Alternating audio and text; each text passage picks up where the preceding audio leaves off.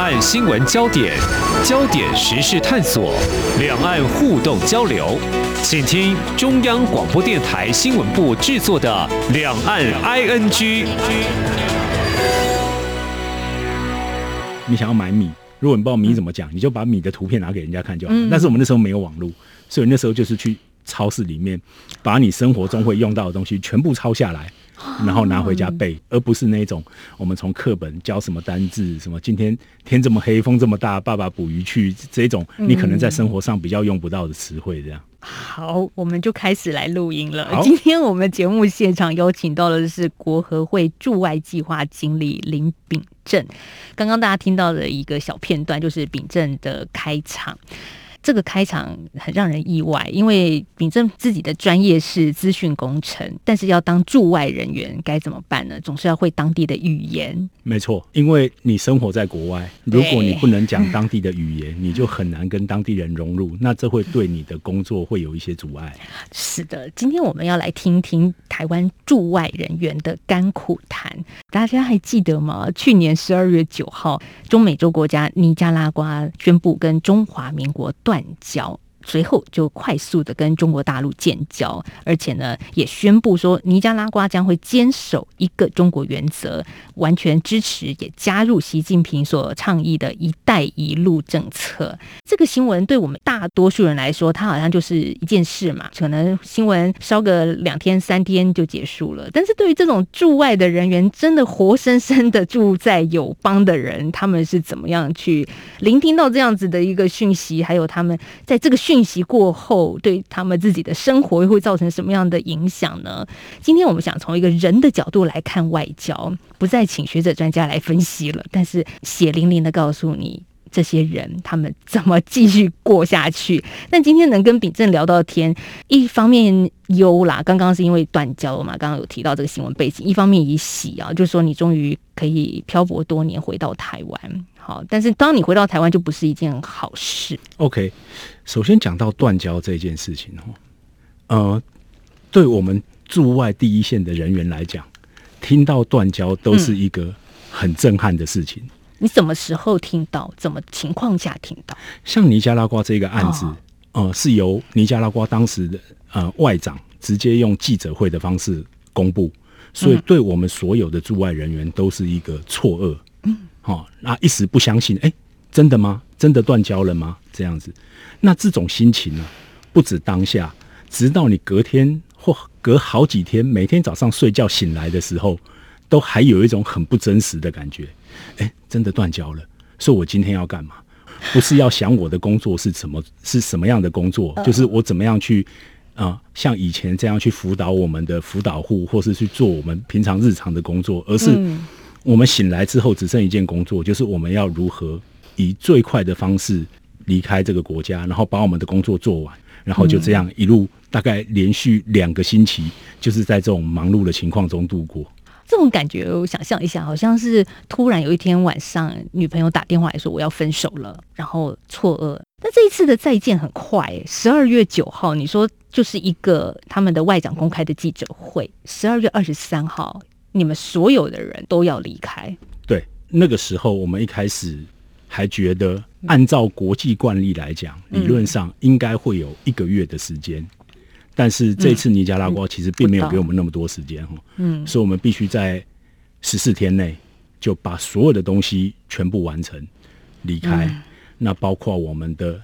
呃工作的成果，那包括我们在那边啊、呃技术团三四十年来的一个一个工作的一些，不管是文件啦，或是一些相关的后续安排，都必须在这个时间处理好。那加上我们还有个人的事情，比如说大家在那边租房子啦。小孩的教育问题啊，那包括有一些个人的资产等等的，都必须在这些时限内帮他处理完。好，刚刚秉正特别谈到了家人的部分，我想也是我们在看新闻里面比较少去琢磨的，就是驻外人员，你把家里头最亲密的太太、小孩都带到了尼加拉瓜去。那特别今天我们在录音室，小孩 Emma 也在我们的现场，我们请 Emma 跟大家打声招呼。大家好，我叫 Emma，我六岁。哇，声音好可爱哦！谢谢你来，Emma。其实秉正哦，断交这个事情真的非常的仓促，在整个过程当中，我甚至知道你跟你的太太和小孩有可能无法团聚，这是怎么回事呢？像其实像遇到这样的事情，你就会让更让你觉得说，其实不管在什么艰困的时刻，家人在一起真的是很重要。嗯，像断交的那个时候，其实我老婆小孩刚好去美国打疫苗，那时候小孩六岁，只有美国可以打那个幼童的疫苗，结果他们打完第一剂疫苗的隔天就断交。那断交完之后，我们马上帮他改机票，希望可以回来尼加拉瓜。我们团圆之后，至少一起把东西收拾完，我们可以一起离离开尼加拉瓜。想不到，就在他们准备登机要回尼加拉瓜的时候，尼加拉瓜内政部移民署就是发信给我们，拒绝他们两个的入境。啊，那个时候我们真的是很讶异，他们两个有签证，他们两个有护照，他们两个有离开的机票，所有的条件都是符合可以入境的，但是他们的移民署署长直接写信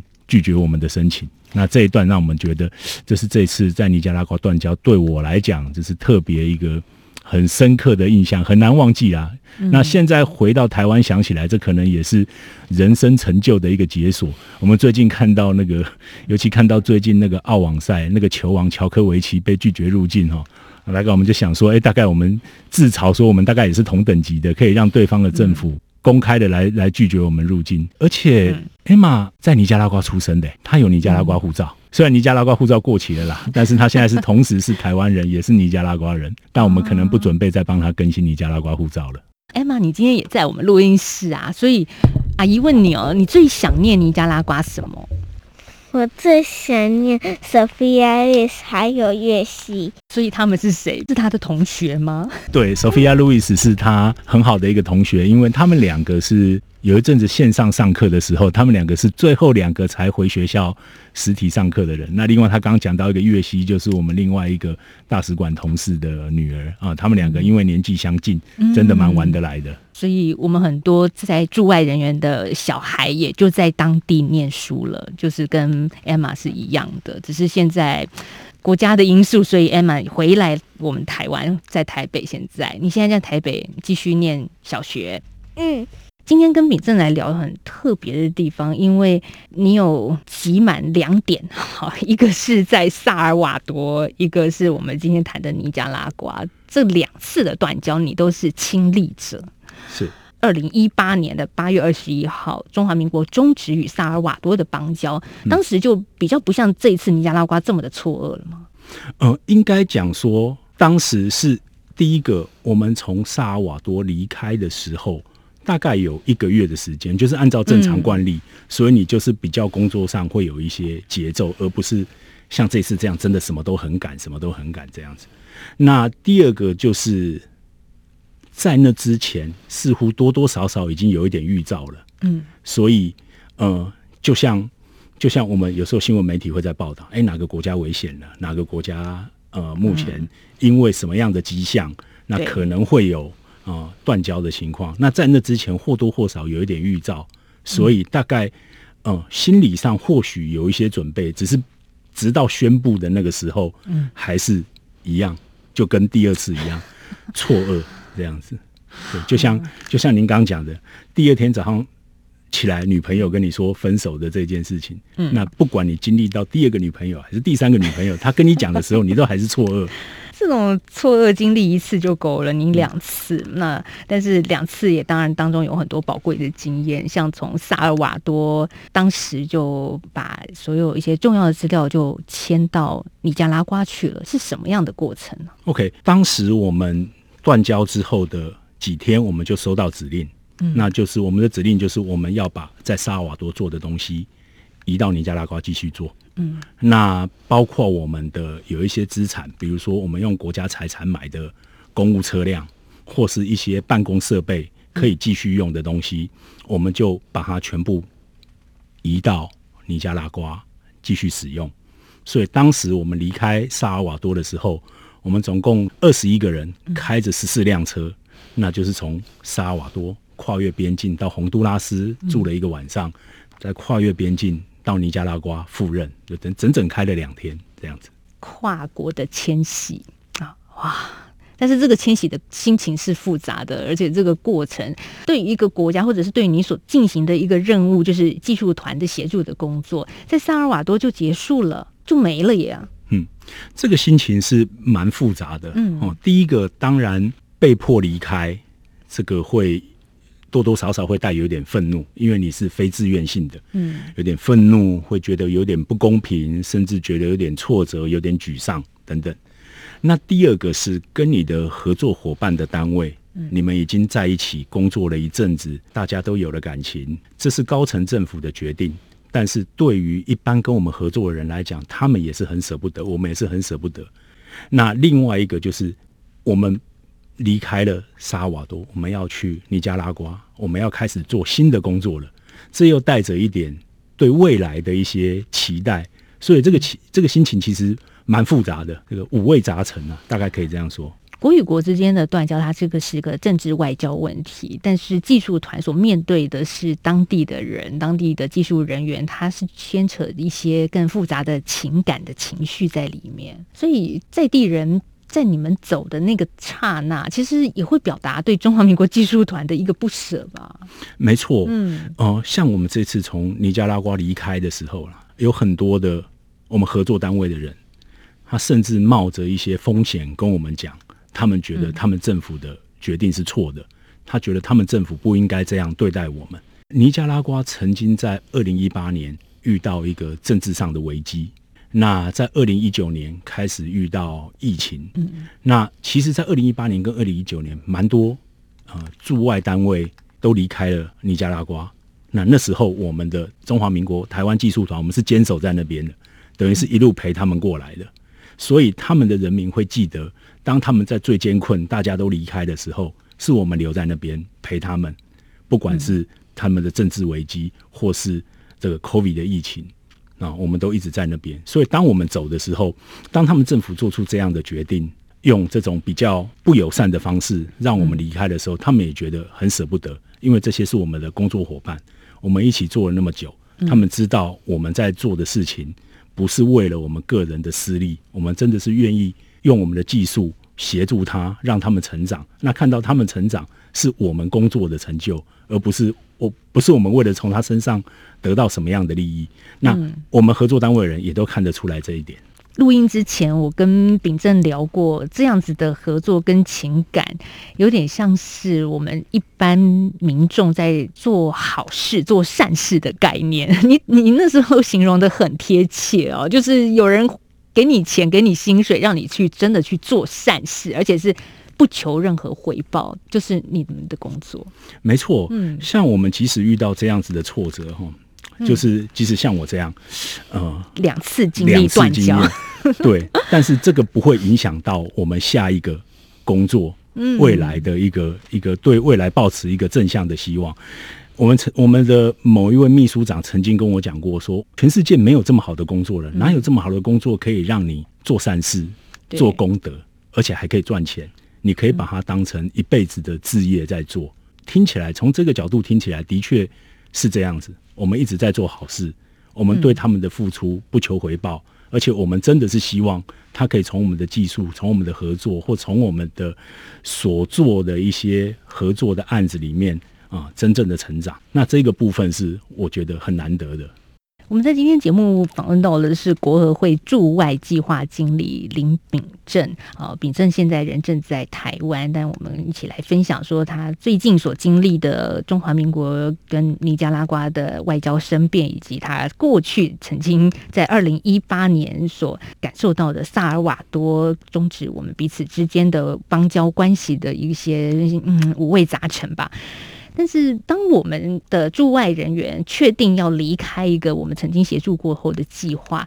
如果我们再从比较政治角度来看哦，通常不跟我们好了，就会跟对岸好嘛，好，通常就是这样子。可是你们的合作，你们的部分比较是属于一个长久的计划性质，那不跟我们好了，那合作计划的部分还是要继续下去，那怎么办呢？那让隔壁的朋友，就是对面的那个朋友继续做吗？这一点吼。虽然以这样的方式结束是令人不开心的，嗯，但是对于合作单位来讲，有时候我常跟他们讲说，你不用担心，因为对他们的角度来讲，他他认为我们会离开，嗯，之后他们的权益就会受损，就会没有人来帮他，或是他们我们的合呃合作的成果就要这样结束掉了。但是从萨尔瓦多跟尼加拉瓜这两次断交以后，我们看到的是中国都有马上跟他们签订的协定里面都有包含一项，就是技术协定、技术合作，他们会继续做，或许不是在我们做的内容里面。像我们比如说做农业的啦，做这个地理资讯系统的啦，做灾害的啦，他们不一定是在这个方面，但是技术协定的这一块，他们会一直持续下去。那表示说，第一个这样子的合作项目，的确是我们这些友邦国家需要的。嗯。第二个，我们工作的内容，呃，得到他们的肯定，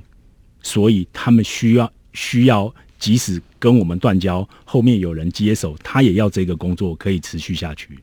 那会不会有点阴谋论来说哈？就是我们台湾的 know how 被对岸学去，或者是就被他接收，你们心里还是觉得嗯，怎么可以这样子的感觉？know how 的部分，其实那个核心技术，大部分的东西都还是掌握在我们手上。嗯，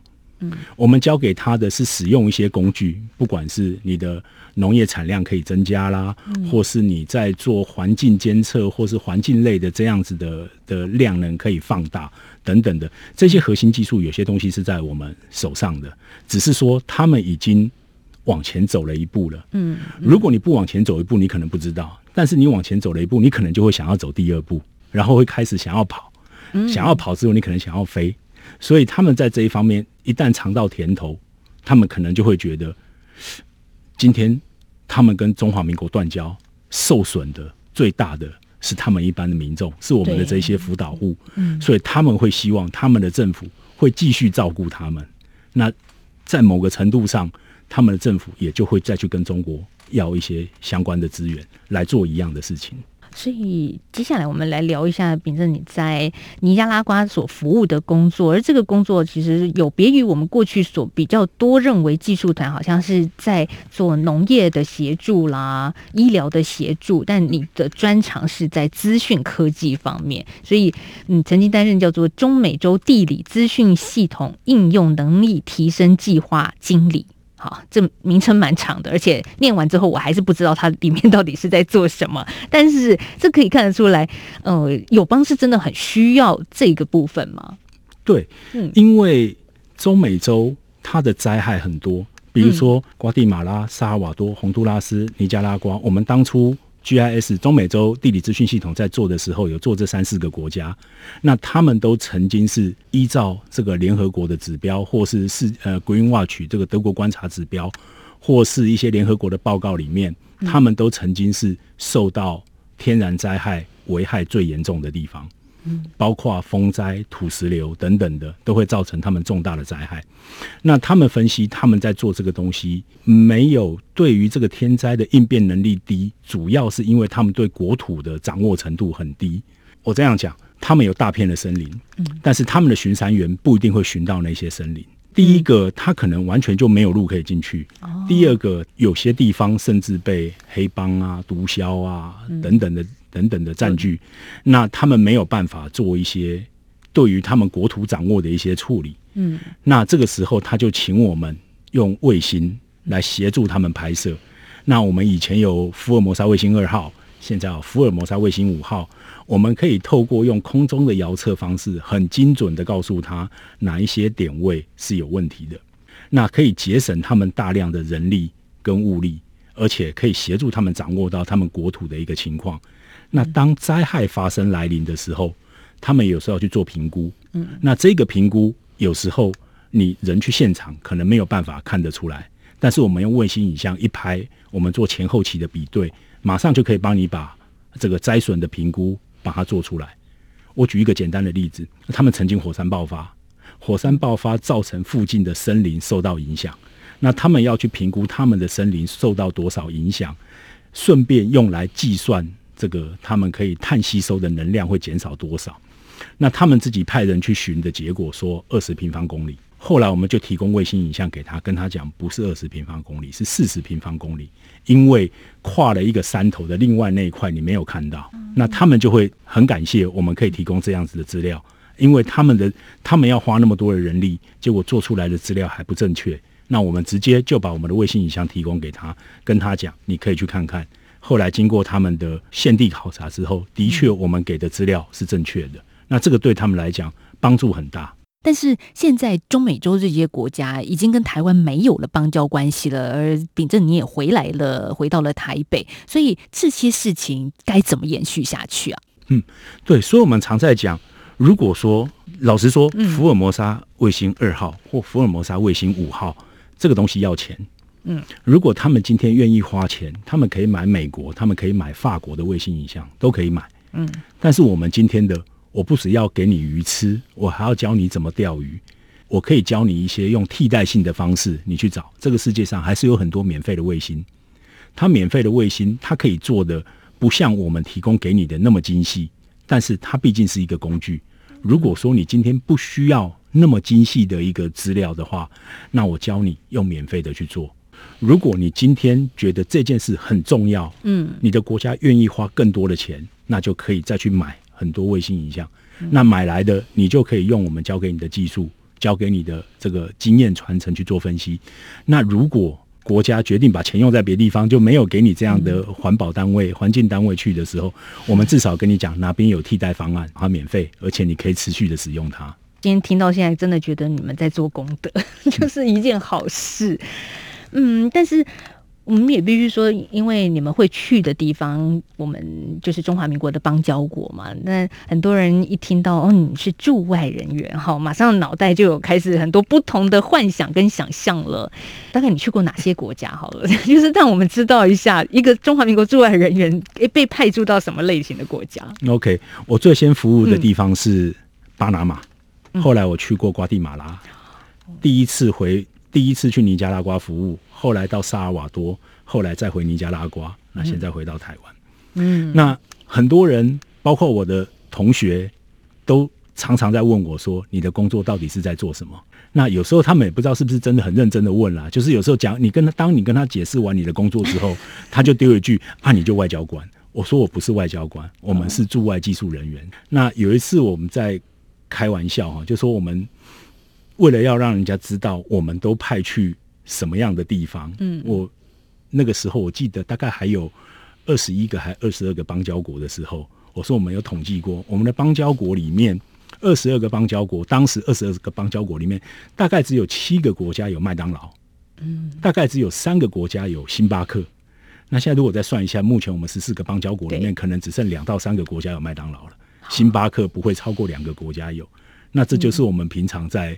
生活的的地方，对吧？所以都是一些开发中国家，或甚至是一些我们讲未开发国家。不管是开发中还是未开发，它当然生活条件这是另外一件事情，就是每个人的适应能力不一样。可是那个治安问题啊，我觉得这是最可怕的地方。比如说萨尔瓦多哈，它帮派非常有名。对于驻外人员，你要去到像这样子的国家的时候，嗯，心里总是会觉得有一些担心吧。特别是你还把太太、孩子也带到一些友邦国家去居住，哇，这个是什么样的心情啊？我我我开个玩笑哈，我们曾经在我派驻在瓜地马拉的时候，嗯，我们有一次两个月内，我们团部被抢了四台车。团部是指哦，就是我们驻外技术团。哦，对，底下有好几个计划，我们那时候可能派了十几个人在那边，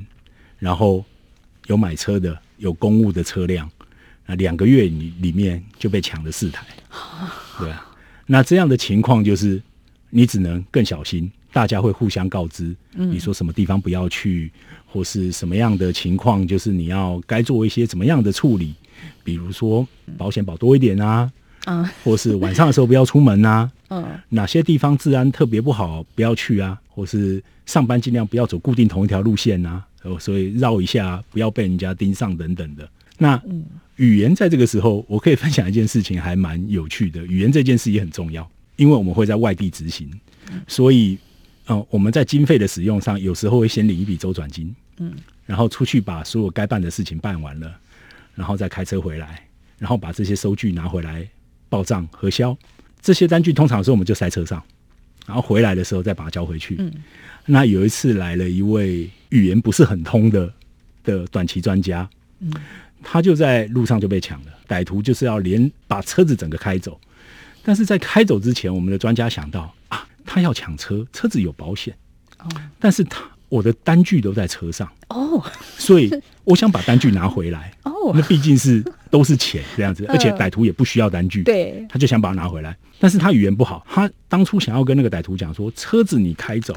单据我要拿回来，嗯，但是他讲不出这么流利的西文，嗯，所以他只会讲一个字，就是单据。所以如果我用英文讲，他就一直对着歹徒讲说这个 invoice，invoice 这样，他想要把它拿回来，但是歹徒以为，嗯，说我抢你还要开收据给你。所以他听到这个就 更火大，又一脚把我们的专家踹下车。那这件事情就是我们有时候会拿来告诫说，不管怎样，我们要希望有一些语言，或是当你遇到什么样的情况，你应该知道要怎么做。嗯，比如说你身上必须要放一些钱，如果万一你去遇到事情了，歹徒可能会因为他抢不到钱，一生气就对你动手动脚。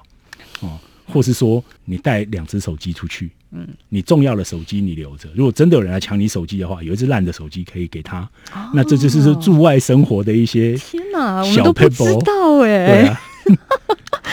真的，反正你就要让歹徒的东西抢到，然后他就可能满足了就走了，你自己也是安全的。对，这么一些驻外的小 paper，或是说你平常就应该跟你们的哇这个门口警卫保持良好关系。嗯，遇到事情的时候，他可能会保护你。嗯，或是说，呃，与人为善，嗯，那不要让人家觉得你就是个有钱人。当然，我们，我们，我们可能跟当地的人比起来，我们是相对有钱，但是不要有这种炫富行为，我全身名牌，然后，呃，这个这个，让人家就是觉得你就是个目标啊，这就是就是我们驻外生活的一些，大家都会互相互相。教授的一些防治安的小 paper，这样是这跟我们想象中那个画面哇，派驻国外那种异国风情完全不一样。这是驻外人员真实的一个生活。最后一点点时间，真的只有一点点时间，你怎么样看自己的一个这么多个国家长期的驻外经验？因为二十年了。嗯，这个东西回到我们刚刚讲的，嗯，就是就您刚提到，这就很像，嗯，这个。跟男女朋友分手啊！我们这个工作啊，遇到一个男女朋友，我们就跟萨瓦多这样分手。我们现在又遇到尼加拉瓜，又跟他分手。但是我们还是要追求真爱。我们不会因为这次的感情受挫，就说我以后再也不想要交男朋友或女朋友了，也不会跟自己讲说啊，下次交男朋友或女朋友的时候，我不要不要那么投入，我投入少一点，我就受伤少一点。我想。经历这么多的事情以后，目前留在我们驻外团队的，都真的真心觉得驻外这一个工作是很有意义的。就像您刚提到的，我们秘书长跟我们讲的，就是这个工作既可以赚钱，又可以做功德。你可以在这个工作里面养活你的家人，还可以得到工作上的成就感。那这个东西是一直驱使我们一直去往前的，不会因为说啊，今天断交了啊，明天我就。啊，我们下次就不要不要不要不要那么认真了，对啊，这个应该不会这样。但我们是这样看待自己的的工作，所以我目前人在台湾。如果有下一个派我要去的工作，我还是会包包提着，我就飞奔的去迎接我下一个工作，是下一个恋情。好了，秉正经理已经结婚了。其实真的很棒哎！今天我们能够跟呃国合会的驻外计划经理林炳正来做一个交流，我觉得听他的分享也揭开了一些大家所不知道的驻外人员的生活。当然，很多呢，在过去我们的印象就是农技团是台湾的早期嘛，但到现在依然也是一个重要的主力了。那什么样的人适合来做这样的工作？什么样的人适合这种工作？对啊。嗯，其实像我来做这个工作是从自工开始的。那时候一个月印象中只领着大概五百块美金的的的这个加急，然后我们就派驻到巴拿马，然后就跟他们一起合作。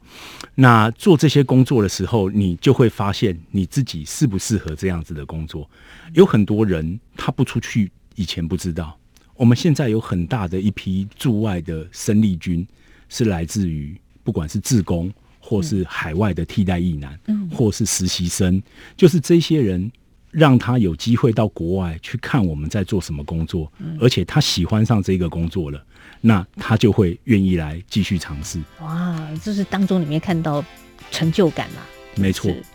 我们在今天节目访到是国合会驻外计划经理林炳正，谢谢炳正今天跟我们的分享，谢谢，谢谢。